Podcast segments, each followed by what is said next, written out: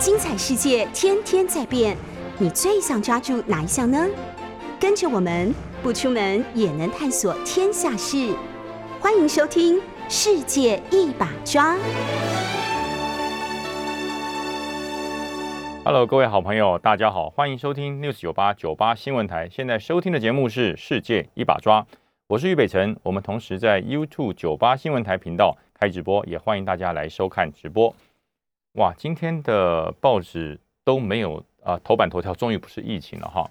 以前我们的头版条打开就是疫情啊，然后又是三级啊，又是二级这些的，或者是疫苗到了。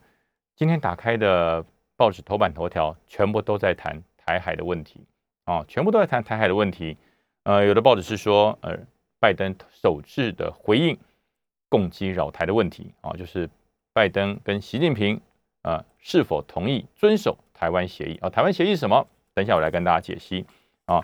呃，那联合报头版头条也是在讲哦，拜登跟习近平呃允许啊，到底允许是同意还是不同意，还是超收，还是知道，还是知悉不知道遵守？台湾协议，哎，又是台湾协议，到底台湾协议是什么？以前没听过哈。呃，那在中国时报部分是说，蔡总统正式跟北京啊宣告说，你要克制一下，避免擦枪走火。而且国防部长邱国正也在立法院宣称说，这是他从军四十年以来最严峻的时刻。呃，但是呢，国军绝对不会呃这个第一个开枪了哈，不开第一枪的这个意识啊，所以大家可能对于这个台湾协议。到底什么是台湾协议？以前没听过啊，我们听过呃，这个这个这个这个美国有三大公报，听过有台湾关系法，呃，听过有六项保证，哎，还第一次有听过台湾协议啊。这个台湾协议到底是什么？好，今天我会呃针对这件事情来跟大家做一个非常简单的分析哈，让大家一听就懂。那其实这么多的报纸都在关切，国内的报纸头版头条，其实国外也是了哈。都在关切这个事情，到底台海现在危不危险？现在台海到底是不是最危险的时刻？呃，从国防部长的口中说出来的话，我我觉得大家应该啊有有相当程度的一个信赖感跟信任程度。也就是说，嗯，国防部长邱国正在立法院都已经跟大家讲了，这是我四十年来从军最严峻的情势啊。邱国正从军的时间非常的长。他经历过非常非常多的多的这个时刻哈，包含了这个九六的台海危机，他也碰过啊，诶，包含了这个八二三炮战的双打单不打，他也经历过。那为什么他会说这一次是最严峻的这个情势哈？呃，其实我先从最简单的方式、最单纯、大家一听就懂的方式来跟大家做分析。在八二三炮战那个时刻，那个时刻虽然很紧张，虽然很危险，但是两岸的军事实力还有落差啊。在八二三炮战的那段时间，两岸的军事实力还有一定的落差。什么样的落差呢？第一个，空优在我啊，空优在我。那个时那个时段，呃，美军所提供给我们中华民国的相关的装备，是比这个解放军来的精良。而且解放军当时在于呃建设的这个军种方面，大多数是建设他们的陆军。那解放军的海军跟空军，在八二三炮战那个时期。还没有那么样的完善，也没有完成这么多的训练哈。大家知道说建设一支陆军大概是十年就可以有一定的规模跟水准可以作战，但是你要建设一支空军，哎，那可能要三十年；要建设一个完整的海军要五十年。所以当时的解放军，他对于海空军的这方面的建设还远远落后给中华民国啊。就是国军国共之间的时候，当时呃整个军事实力。还有相当的差距，哎，有相当的差距，他就敢发动八二三炮战，他就会实施古宁头的这个登陆。也就是说，呃，当时在古宁头时期，在八二三时期，那个时候，呃，解放军是真的真的是非常非常对台湾的问题想要速战速决，想要赶快把台湾拿下来，赶快完成这个的这个毛泽东的统一大业。可是呢，没有完成，没有完成，为什么没有完成？就是军事实力。啊，当时的军事实力跟台湾真的是有一段的差距，哈，有一段的差距，没有办法完成。所以邱武正会说，哎，你看大家会想说，台海最危险的时候应该是八二三炮战啊，最危险的时候应该是古宁头大战啊。那时候你看在金门的前线，在马祖外岛的前线，这样的危机，每天枪林弹雨啊，每天枪林弹雨，落弹率的这么高，每平方公里都有落弹，那怎么会比不上现在的危机？我这样讲大家就懂了吧？当时两军的实力啊，两岸的实力相差甚远啊，也就是说，嗯，当时整个军事的优势在国军啊，而不在解放军。那到了九六台海危机哦，那就比当时的八二三跟古宁头大战更加危险。为什么？两岸的军事实力又拉近啊，在一九九六年，两岸的军事实力又再度拉近。可是呢，呃，有限于呃解放军渡海实力啊，渡海的数据、渡海的载具，还有渡海的编组训练都不够啊，所以他才会使用哦导弹，用飞弹。来作为当时一九九六年我们中华民国的总统大选来做一个呃骚扰一个干涉，企图能够瓦解、能够崩溃台湾的民主意识还有向心力。所以当时紧不紧张？紧张，但是还是一样，两岸的军事实力啊，两岸的军事实力当时到达一个将近平衡，就是呃一方一方跟对方两岸的军事实力几乎到达平衡。那平衡会不会造成危险？还不会。因为攻守的一方，你要攻负责攻打啊进攻的一方，他的这个军事实力必须要强过防守一方一方的三到五倍，就是你必须要是我三到五倍的战力，你才能够征服啊这个呃有这个海峡优势、有长期战备准备优势的这个国军。所以当时虽然两岸的在一九九六年两岸的军事的实力到达了平衡点，但是呢还不足以这个。全面的泛台来对我们做有任何的不利的影响，只能够做一些呃飞弹导弹的一些威威胁啦，造成军心的这个瓦解，只能做这样子这个事情。所以这个当时邱国正部长说：“哎，当时九六台海危机算危险，但不是最危险。那为什么现在啊？现在在立法院里面，呃，邱国正部长就很明白的讲说，这是我从军四十年以来，呃，最危险的时刻。这个危险的时刻，其实就是第一个我要跟大家讲第一个哈。”就是因为长期解放军在于国防预算上面突飞猛进啊，突飞猛进。大家知道，全世界啊，国防预算、军事预算最高的就美国了啊，就是美国。美国这个预算世界第一，呃，军事实力也是世界第一，很多都是世界第一。所以美国毋庸置疑啊，是一超多强。那多强里面包含了什么？包含了俄罗斯，包含了中国，包含了日本啊，这几个都是排名在啊前五名的军事的国呃强国。那但是呢，中国它的国防预算全世界仅次于美国啊，它的国防预算全世界仅次于美国，它的海军的造舰速度啊，它的造舰速度全世界第一，它的舰艇数量也是世界第一，早就它的舰艇数量早就已经超越美国了啊，已经超越美国了。那但是呢，呃，在于核子动力的方面，在于核子。航空母舰的方面，在于核动力潜舰方面，它这方面的实力跟技术还不及美国哦，那是美国啊。可是对于我们中华民国呢，早就超越了中国解放军的整体实力，早就是我们国军的三倍以上啊，三倍以上啊。所以说，为什么邱国正邱部长会说这是他从军四十年来所遇到最严峻的时刻，就是这样子。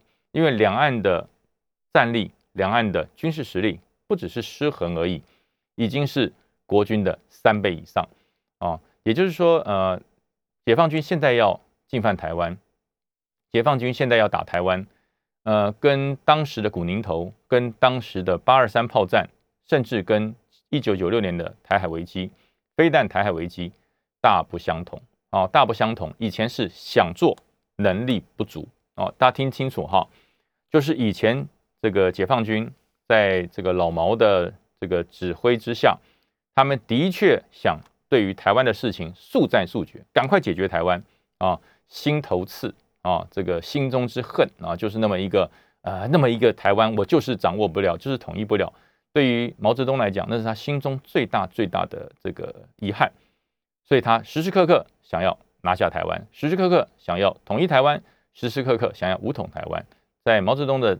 执政的期间，在中国共产党里面，它是他重要的、重要的一个工作指示。但是呢，哎，无奈啊，军力不够啊，解放军的军力当时还没有办法成长这么快，包含了呃他们的战机当时还没有办法自行的研发跟制造。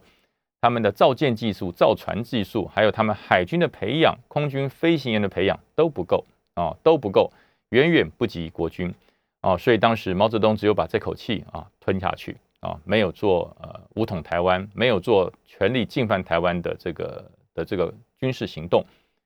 但是到了现在，不是不为，可以为哈，可以为。其实这个邱国正部长也讲得很明白了，其实中国解放军。现在就已经具备进犯台湾的这个本事啊！他的武器装备跟这个军队训练，其实现在已经具备了。但是为什么现在既然具备了，反而没有像当时毛泽东时代就直接搞一个古民古宁头大战，就做一个八二三炮战？为什么不做啊？这因为现在此时虽然有了能力了，但是整体的国际情势不容许像当年那种动荡、风雨飘渺哦。冷战时期，说打就打，说杀就杀，没有办法啊，没有办法。国际的氛围不一样，现在整个地球村、地球村的概念已然成型啊。任何一个区域地区的哈这些动乱，或是区域之间军事纠纷，都会牵扯到全球的脉动啊。呃，尤尤尤其是美国啊，以美国为首的，他们在整个呃印太地区。真的是花了很大的精神啊，花了很大的精神，花了很大的财力，花了什么样的精神呢？他北从日本啊，日本到了南部的澳洲、澳大利亚啊，甚至纽西兰，甚至也跟印度重修旧好，然后远在欧洲的欧洲的英国也加入他们的联盟，也就是美国用尽了很多的方式，希望不要一个人来负责整个印太地区的安全，因为。一个人负责，一个国家来负责这么大半个地球哈，印太地区多大？印太地区涵盖了百分之五十的地球区域，它非常的大。要一个国家呃远从啊另地球的另外一端啊到太平洋到印度到太平洋地区来，来维护整体的这个安全跟航海的一个平安，太辛苦了啊。所以说，美国就联合了在。跟印太之间有利害关系的国家，哎，远从欧洲的英国也加入，跟澳洲做了一个 AUKUS，一个一个准军事联盟，跟日本、跟荷兰啊，荷兰在欧洲啊，对不对？跟荷兰，然后跟这个纽西兰、跟印度都签订了相关的啊这个军事演训的条约。到现在为止，六个国家啊，美国、加拿大、英国、纽西兰、日本。还有这个荷兰，目前到目前为止，他们还在菲律宾到印度洋之间的海域啊，进入南海之间，还在进行演习啊，六国的军事演习还在进行中。大家会发现，二零二一年是军事演习最多的一年，二零二一年也是各国之间联合军演最多的一年，甚至呃，美国还试图邀请中华民国的海军。能够加入二零二二年的环太平洋的军演，这都是破天荒的的的这个事情哈，以前从来没有过，所以说这已经超越超出了邱国正部长在军中服务四十年的传统经验啊的传统经验，因为这是一个呃整个跳脱传统的军事概念的一个做法，所以呃这个事情不只是在国内。啊，在我们国内，大家引起了相当大的重视，所以不然不会所有报纸的头版头条都在登这个事啊，而且也影响了国际之间的讨论啊。拜登跟中国的习近平也做了很长的电话的这个通话，多久？九十分钟啊，九十分钟里面谈到什么？谈到说呃要遵守台湾的协议啊，台湾协议是什么？台湾没有协议啊，对不对？台湾没有协议啊，就习近平而言，台湾哪有什么协议？就中国而言，台湾什么协议？台湾就是他的嘛。他认为台湾就是他的，他没有协议，他只有一个中国，他心中只有一中原则，他没有台湾协议。可是对于拜登来讲，那就非常不一样。很多人说啊，拜登是在利用台湾，呃，美国是在利用台湾。其实不叫利用，那叫做互惠。台湾的存在对于美国在印太地区的利益影影响非常非常的深远跟严重啊。所以说，呃，在从十月一号。一直到呃十月四号这四天之内，中国解放军总共出动了一百五十架次的这个飞机到我们西南的空域 ADIZ 线里面来做这个，那不管它是演训也好，来做侦察也好，或是来做特殊任务也好，它就是来了啊，就是来了。呃，他来了多少？十月一号他就来了三十八架次啊。十月一号那天是中国的国庆啊，中国的国庆日来了三十八架次。十月二号紧接着加码来了三十九架次，然后十月三号比较少来了十六架次，然后到了十月四号不得了来了五十六架次，白天五十二架，晚上四架次。然后呃，在十月五号加一架次，刚好凑满一百五十架次。这一百五十架次是什么概念哈？大家可能说一百五十架次是啊，这送我们桃园国际机场每天起降的次数也不止一百五十架，那不一样哈，这不一样。我跟大家讲一下战斗机的概念。呃，一个一个这个飞行的中队啊，一个飞行的中队是八架飞机啊，是八架飞机。为什么编八架呢？因为整个飞行中队按照解放军的飞行中队的概念，哈，它四架飞机会做一个完整的编队啊，它四架飞机可以做一个完整的一个战斗队形的编队，它包含了这个纵队，就是一路纵队，四架飞机排成一字形，纵队、横队、梯队，梯队就是啊横的，然后每个飞机间隔一个机一个机身，还有什么？还有蛇形队，就是 A A S 型啊 S 型四架飞机 S 型，还有舰队飞成一个箭头，还有零队。它分成了六种飞行的战斗队形，所以它四架飞机是一个啊完整的战斗队形飞行的单位，所以它一个飞行中队就是两个四架就八架，就是八架，它可以做两个完整战斗队形的变换。然后呃中队是八架，大队啊是二十四架，一个飞行的连队哈，在中国解放军来讲是七十二架啊。那按照不同的机种还会做一些弹性的调整，大概就是在七十二架到。八十架之间就是一个连队，那你想想看，一百五十架，一百五十架次哈，不是一百五十架，大家不要误会哈，大家可能说，哎呀，一百五十架这样飞过来，那我们不是整个台湾天空都是这个到处都是飞机？不是不是，它也没有飞到我们空域来，它是飞到呃恒春的这个南方啊，东南方，吕宋岛的东北方啊，就在那一块啊，然后就在东沙岛跟台湾高雄之间那一块海域。来做他们的飞行，那当然是影响到台湾的安全了，当然是影响到台湾的安全了。为什么这块空域就是我们 ADIZ，就是我们雷达侦察跟这个这个观察的地方？那你有共军的飞机飞进来，那国军不能不管啊，国军不能不理啊啊！所以一百五十架，大家想想看，那它的架次哈，一百五十架次，那等于说是两个飞行连队，它每一架飞机都飞过一次，就是这个概念。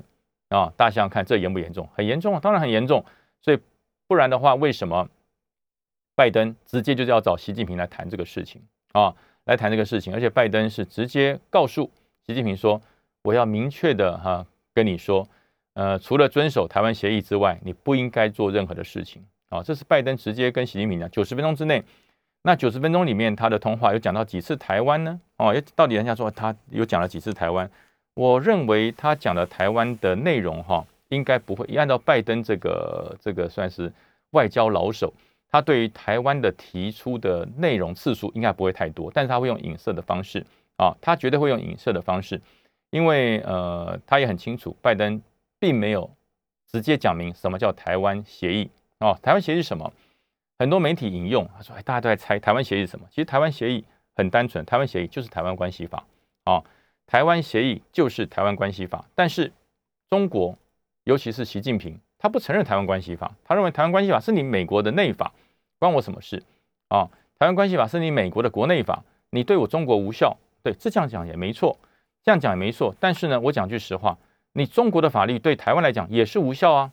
你中国制定再多的法律，对我们台湾来讲也是无效，因为台湾本来就是一个主权、宪法还有人民。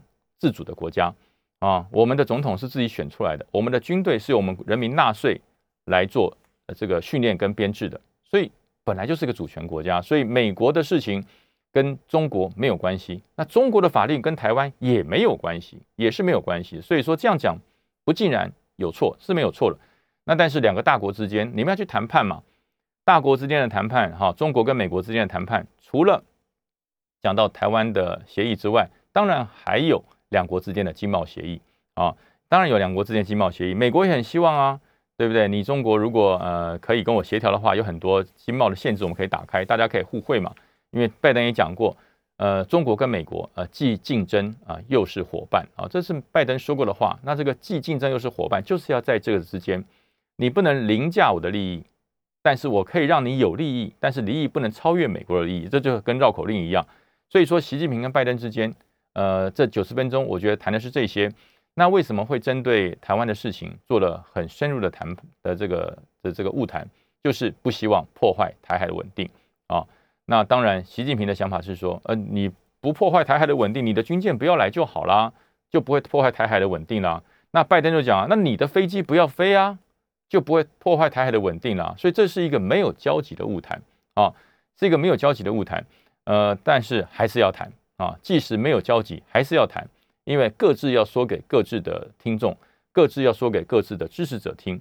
因为呃，其实美国政府在离开了阿富汗之后，在全世界其实掀起了一个相当重大的事情，什么事情呢？就觉得说，哎，美国是不是会放弃盟友啊？美国是不是会放弃盟友？在阿富汗守了十九年就离开了啊？那会不会放弃盟友？其实大家就会引射到台海的问题，说啊，那美国会不会放弃台湾？美美国会不会放弃台湾的承诺？其实我要呃，我在军中待了这么长的时间哈，我必须要跟大家讲一个，美国对台湾没有什么承诺。台湾关系法对于台湾来讲，那不是承诺，那是一个自立自强的一个作为。因为美军，我在一直在强调，美军不会派兵来帮台湾打仗哦。这是我们在军中呃服役这么长久以来，我们应应该每个人都有这种认知跟想法哈。那至于说未来美中台之间会有什么样呃的发展，我们休息一下进广告，下节再来谈。哎，各位好朋友，大家好，欢迎回到九八新闻台《世界一把抓》，我是于北辰。我们接上一节的这个话题，继续跟大家讲，哎，到底美中台会发展到什么状况？其实大家一定觉得很奇怪，台海的问题，美国为什么这么担心？为什么每一次提到台海，美国都会掺一脚？大家觉得很奇怪，对不对？其实不是美国，现在不止美国喽，现在英国也也进来了，现在澳洲也进来了，现在呃加拿大也进来了，现在日本也进来了。啊，所以说现在台海问题已经不只是单纯是美中台的问题，而是国际问题啊。所以说，呃，拜登很特别的哈，很特别的，在这个跟习近平的通话中，呃，一定提到好多次台湾哈，一定提到好多次台湾。为什么我会这样证明呢？因为在九十分钟的谈话里面，呃，习近平也有回拜登一句话，他就说。呃，你不要一直说我们侵略，哈，一直是这样。你不要一直讲我们侵略，我们并没有侵略啊，我们不会擦枪走火啊。这是习近平说的，说呃，大陆承诺不会擦枪走火。呃，为什么他要这样说呢？他说，你看，我就算每天有上五十架的这个军机在呃这个这个东沙跟台湾高雄之间的这个西南海域，在这个地方做演训啊，做定期的巡航跟演训。他说，我并没有影响到。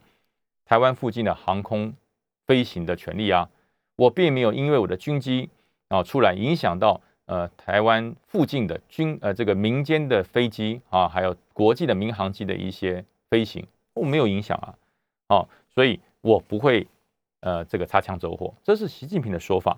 但是拜登非常强烈说，我要严重的告诉你啊，这个在台湾地区我们是有承诺的，我们是有台湾协定的，所以这个台湾协定是这样出来的。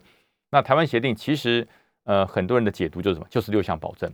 很多人解读台湾的协议就是六项保证。那六项保证不是什么出兵保证哈，所以很多人可能对六项保证有一些误解。其实不是啊，它的六项保证还是在一中政策之下啊。台湾协议还是在一中政策之下。那一中政策是什么哈？一中政，大家讲说，那中呃，这个美国跟中国都讲一中政策了，那我们还有什么空间？当然有空间啊。一中政策，我一直在强调，一中政策跟中国所讲的一中原则不一样。我先讲一中原则啊，这就是又要又要跟那个国民党的九二共识又牵上关系了哈。一中一中原则，什么叫一中原则？就是一个中国啊。对于呃习近平而言，对于中国而言，一个中国就是原则，没有各自表述。他没有表述。嗯，我为什么这么讲？他说没有表述呢？如果中国的一中原则是可以表述啊。它的一中原则如果是可以表述是一中各表的话，那我们中华民国就可以用中华民国的 logo 去参加奥运。如果一中各表是习近平可以接受的话，那我们 TPCPP 也不会这么辛苦，我们一样可以用中华民国的名义来参加。甚至联合国一中各表如果可以接受的话，我们也可以用中华民国的方式来参加联合国。为什么一中各表嘛？我是一中嘛，我中国只有一个，可是我叫中华民国，你叫中华人民共和国，大家互不互不干扰，大家各自表述，这叫一中各表。如果一中各表被认同，这样就对了啊，在任何的国际场合就会出现啊，中华民国跟中华人民共和国，但是呢，都叫中国，都叫中国，这叫一中原则。那什么叫一中啊？一中同表就是你只能叫做中华人民共和国，你不能叫做中华民国啊。你如果要到国际社会上去参加各种活动的话，你就要用中国台湾啊，你要中国台湾，那才叫一中同表。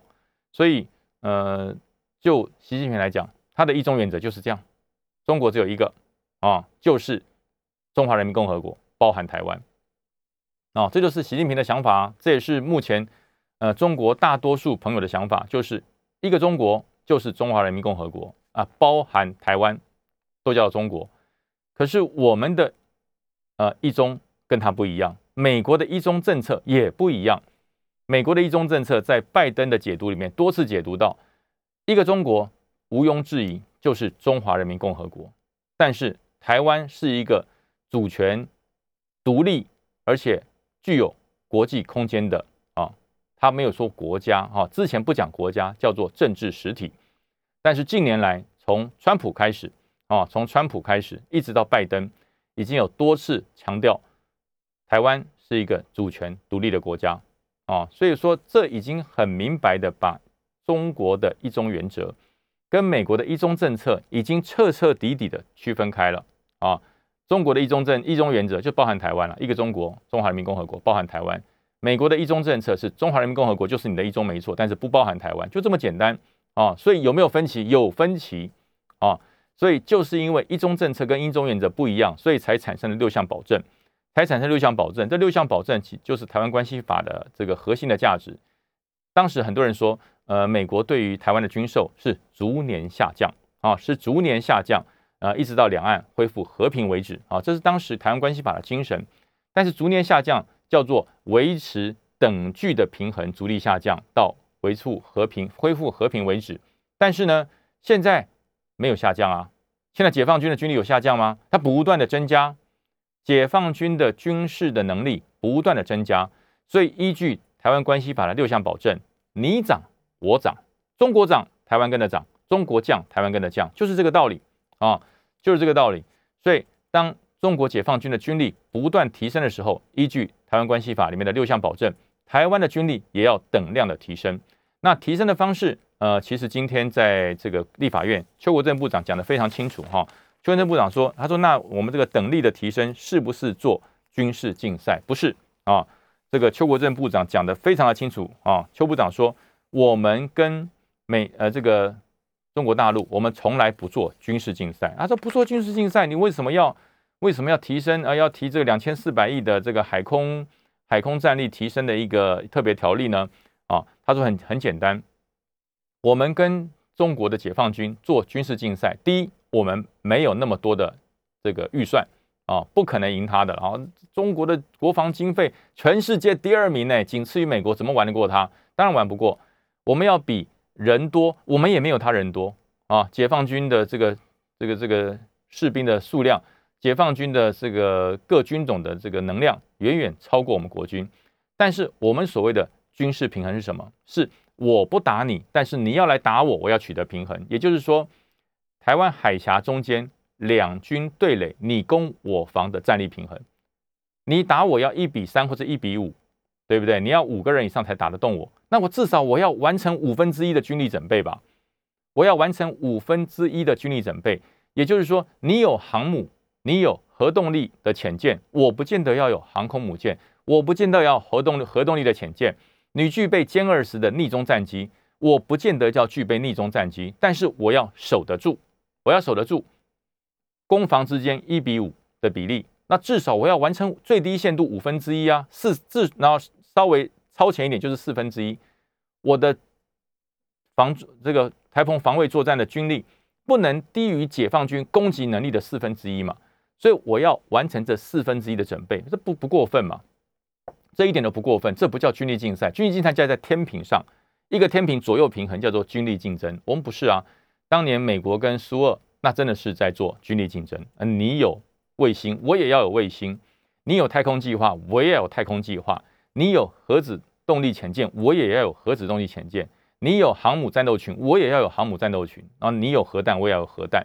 当时这叫做军力竞争，这叫军事竞争。但是台湾跟中国做的不叫军事竞争，我们的叫做啊防卫的平衡，叫做防卫的平衡。我要到达足够防守，不让解放军越过海峡，对中华民国两千三百万人有侵害的最起码的防卫能力，这叫做防卫的平衡啊。所以邱国正部长在立法院讲的非常的清楚啊。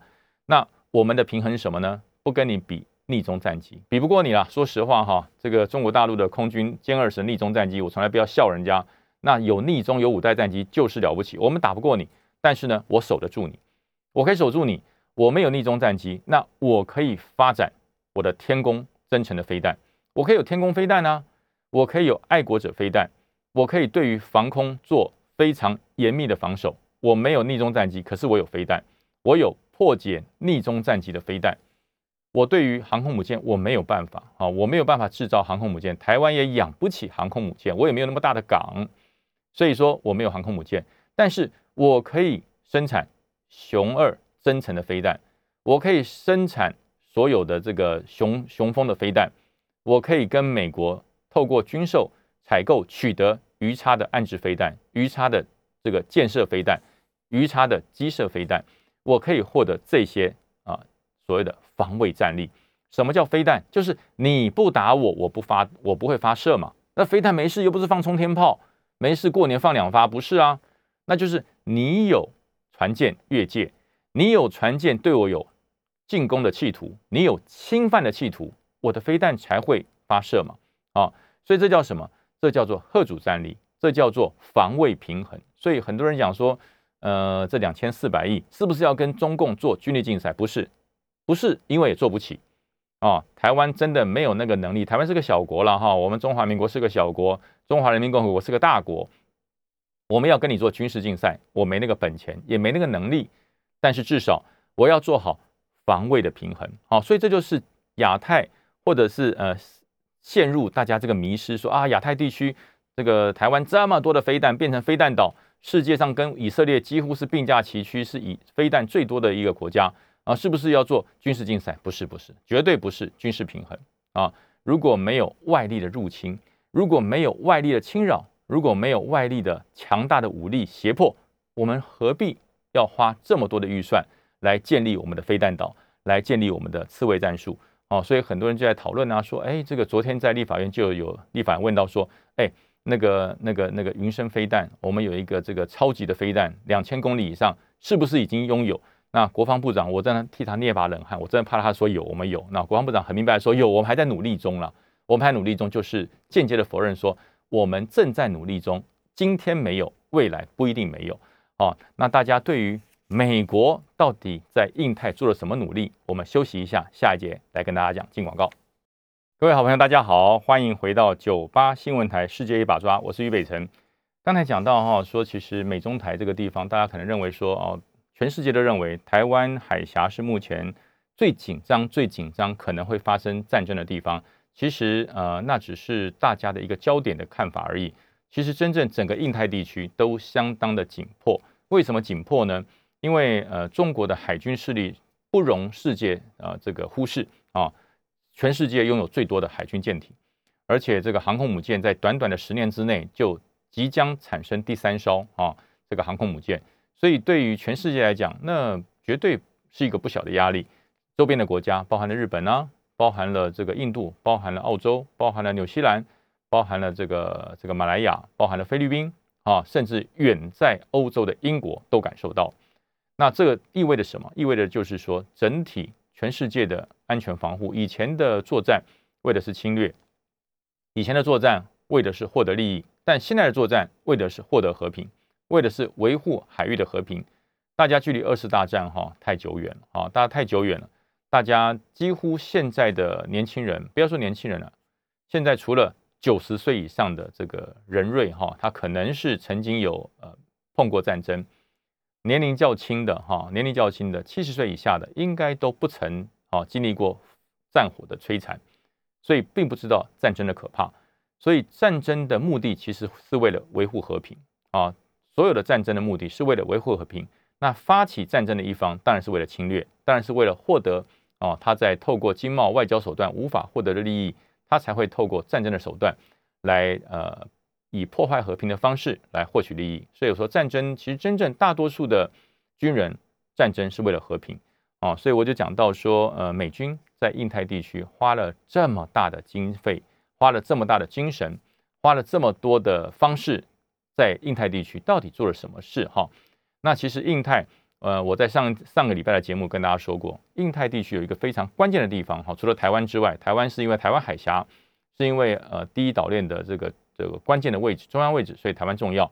但是还有一个更重要的伙伴，澳大利亚啊，澳大利亚它是在南半球，一边面临太平洋，一边面临印度洋。等于说，因为有了澳洲，因为有了澳洲这一块呃庞大的土地，所以把整个印度洋到达太平洋之间切开了。哎，如果没有澳洲，那几乎就是整片都是太平洋啊。因为有了澳洲，所以切开了啊，把它隔开了。呃，澳洲以西啊是印度洋，澳洲以东是太平洋，所以澳洲的这个战略地位其实说句实话很重要。那因为它位居在南半球，比较偏远，所有的海军、所有的海陆都必须要绕过澳洲才可以进入太平洋。那为了要呃从澳洲中间切过去，所以才会呃在澳洲跟这个泰国之间的这些诸岛啊才会变得非常的重要，里面包含了新几内亚，里面包含了印尼。里面包含了这个马来西亚、新加坡、啊菲律宾等等，都在这一块岛里面。所以，因为有了澳洲，有了澳洲，有了这些这个南亚的诸岛，才又切出了一块海叫南海啊。所以这才会呃产生了整个印太战略会这么复杂。那美军清不清楚？美军非常清楚，所以他才把太平洋战区变成印太战区。那在印太战区里面，关键的位置，澳洲，它势必。要设立非常重要的基地，所以呃，他除了跟呃美呃美国、澳洲、英国完成了三方的军事协定之外，他而且美国这一次啊，他在澳洲啊已经改变了一些兵力部署啊，呃，这次罕见的美国在印太地区，也就是澳洲，它整个基地曝光让大家看，也就是说呃，他提供了超过两千五百个美国海军陆战队进驻澳洲，澳洲哪里呢？在它的北领地。驻扎了超过两千五百个海军陆战队的队员。美国的海军陆战队，哈，大家可能跟大家说明一下，美国的海军陆战队跟我们中华民国国军的海军陆战队不一样。我们国军的海军陆战队隶属谁？隶属海军。但是美国的海军陆战队它是单一军种，它的军种就叫做海军陆战，就叫做陆战队，它就叫做陆战队啊。美国的这个这个陆战队就叫做陆战队。那它有。有太空军哦，美国的陆战队有太空军啊，大家可能看那个科技电影，说穿了太空的装备，有美国的陆战队就有编制太空军。美国的陆战队是唯一具备能够三栖投射的军种，它可以把陆战队直接丢到一个岛上，它就具备这个战力、占领、经营，还有完成各项的攻势设施准备的一个能力。所以，美国在澳洲，它已经完成了一个呃新的一个基地啊，这个基地的目的是什么？就是要增加。印太地区的控制能力，呃，那在这个里面，它有研究中心，有研究员，有情报收集中心，还有政策安全的发展中心。所以说，它是一个非常完善的一个一个这个整整体的一个直管通勤的一个指挥中心。它的目的是什么呢？它的目的就是要增加对日益啊日益强大的中国解放军的控制能力啊。因为光凭澳大利亚、澳洲，它没有办法单独跟中国对抗。呃，单凭这个呃南亚的这些小国哈，印尼、菲律宾、新几内亚，还有这个菲律宾，它也没有办法啊。那个真的面临大国之间，它没有办法，所以只有退而求其次，跟美国结盟。所以在美国在这个地方就建立了相当多的基地。呃，它除了在这个澳大利亚有建立基地之外，他也在密克罗尼西亚建立了新的基地。那密克罗尼西亚是在这太平洋地区有六百多个岛屿的的这个形成的一个一个国家，它有很多很多散落的呃隐身的基地，所以里面有二次大战所留下来的跑道，有二次大战所留下来的一些小港湾。现在美国在慢慢都要除了在马绍尔群岛、在帛琉之外，也要在密克罗尼西亚建立若干的海军基地。呃，常常有人说美军的部队呃，除了这个预算多，除了装备新颖，除了科技强大之外，美国的军队到底有什么强大？海外基地，海外基地越多，战力就越强；海外基地越多，它的补给线就越短啊。我我这边很简单跟大家说一下，什么叫补给线？呃，就是一个船舰出海作战，你要补给，你要有水啊，你要有食物啊，你要有油弹的补给。所以你要有很多的补给基地，你的这个远征的船舰，不管是航空母舰还是潜舰，你要补给的点才多。你补给的点越多，你就越能具备持续的战力。就像我们开车一样，如果呃全国各地没有加油站，你加完一次油下离下个加油站三百公里以外，你会不会很紧张？你会很紧张啊，因为你不知道开到什么时候没有油。可是呢，全国各地都有加油站，你随时只要你带着信用卡，随时都可以加油。所以你的续航力、你的战斗补充能力会非常的强。我们开车如此，那大家想想看，作战呢？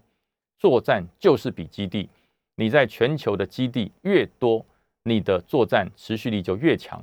你在全球所建立的海空基地越多，你的战力整备就越快。